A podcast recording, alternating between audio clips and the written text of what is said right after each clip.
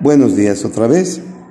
El día de hoy hacemos este audio con la intención de ayudar a comprender más y mejor las características de los cuentos.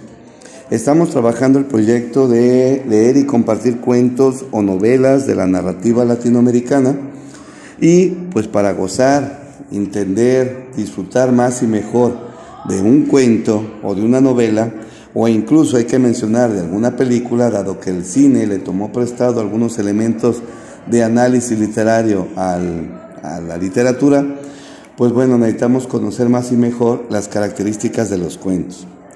Empezamos pues con el ejercicio de la definición.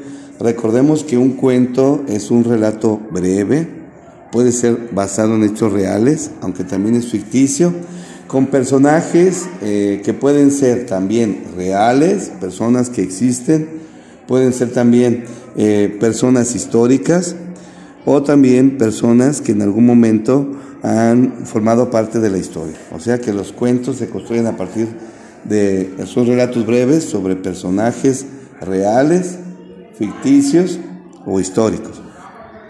También recordemos que los cuentos se escriben eh, siguiendo un subgénero. Recuerden que los subgéneros son los diferentes estilos narrativos con los que se construyen los cuentos. Por ejemplo, el terror, los cuentos infantiles, los cuentos policíacos, las sagas, por mencionar algunos.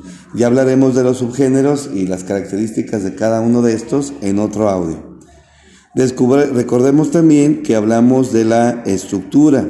Los cuentos siguen una estructura, tienen un planteamiento, es decir, se presenta el hecho, la situación que ocurre y los personajes. Tienen también un desarrollo. El desarrollo es el conflicto que va viviendo los personajes hasta que van desarrollando las acciones que los llevan a, a pues, lograr el fin por el que están eh, moviéndose en la historia. Tenemos también que los cuentos tienen como estructura el clímax, parte de su estructura es el clímax, que es el momento más emotivo, más fuerte, en el que ocurre un hecho, una situación, una acción que nos hace que la trama del cuento se reestructure, cambie o tenga un sentido distinto para nosotros. Y por último viene el desenlace. El desenlace es cuando ya descansamos en la historia porque el personaje ya, ya desarrolló, logró el fin o el objetivo que se había propuesto. El desenlace, pues, es ya el final del texto en el que se nos presenta, en el que se nos presenta la, pues, el resultado de las acciones del personaje. Como recordarán, pues, ya hablamos de la definición, los personajes, el subgénero y la estructura del cuento. También, como elementos narrativos, no hay que olvidar a el narrador, el narrador es el que nos va contando la historia. Tenemos, como recordarán, varios, varios tipos de narrador.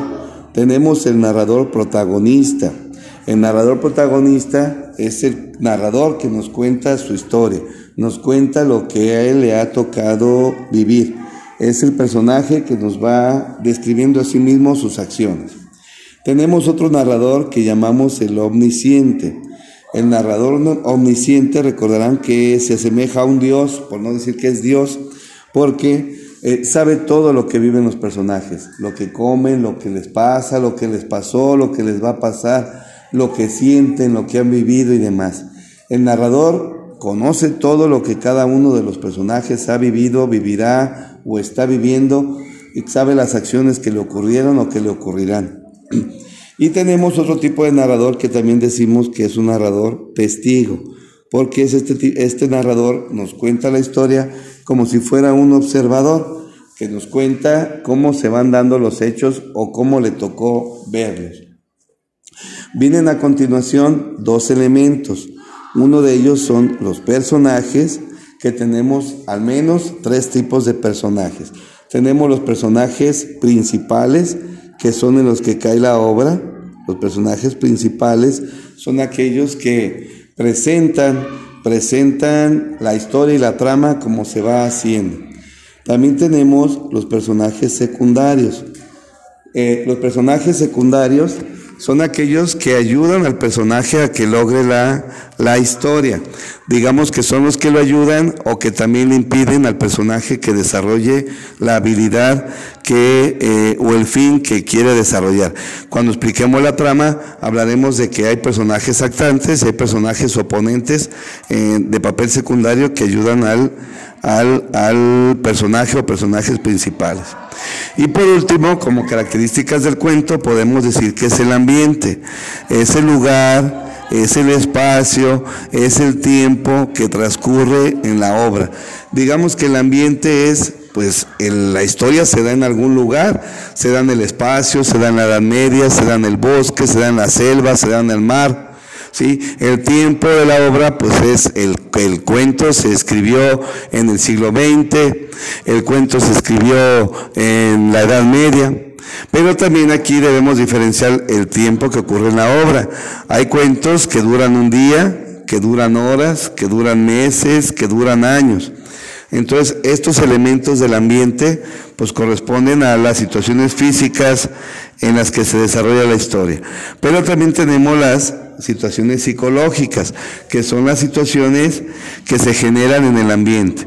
Nos generan sensaciones como de miedo, de terror, por la descripción que se va dando de los personajes.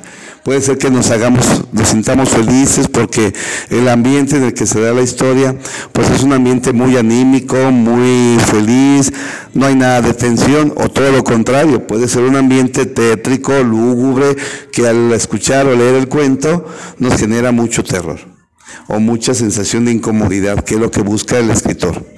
Bueno, hasta aquí, muy breve, muy rápido, las características del cuento, como dijimos, con la intención de que cuando empecemos a disfrutar de los diferentes eh, géneros narrativos y de la narrativa latinoamericana, estos textos nos resulten más significativos, más afectivos, los gocemos más y sobre todo entendamos la gran riqueza lingüística de nuestros pueblos.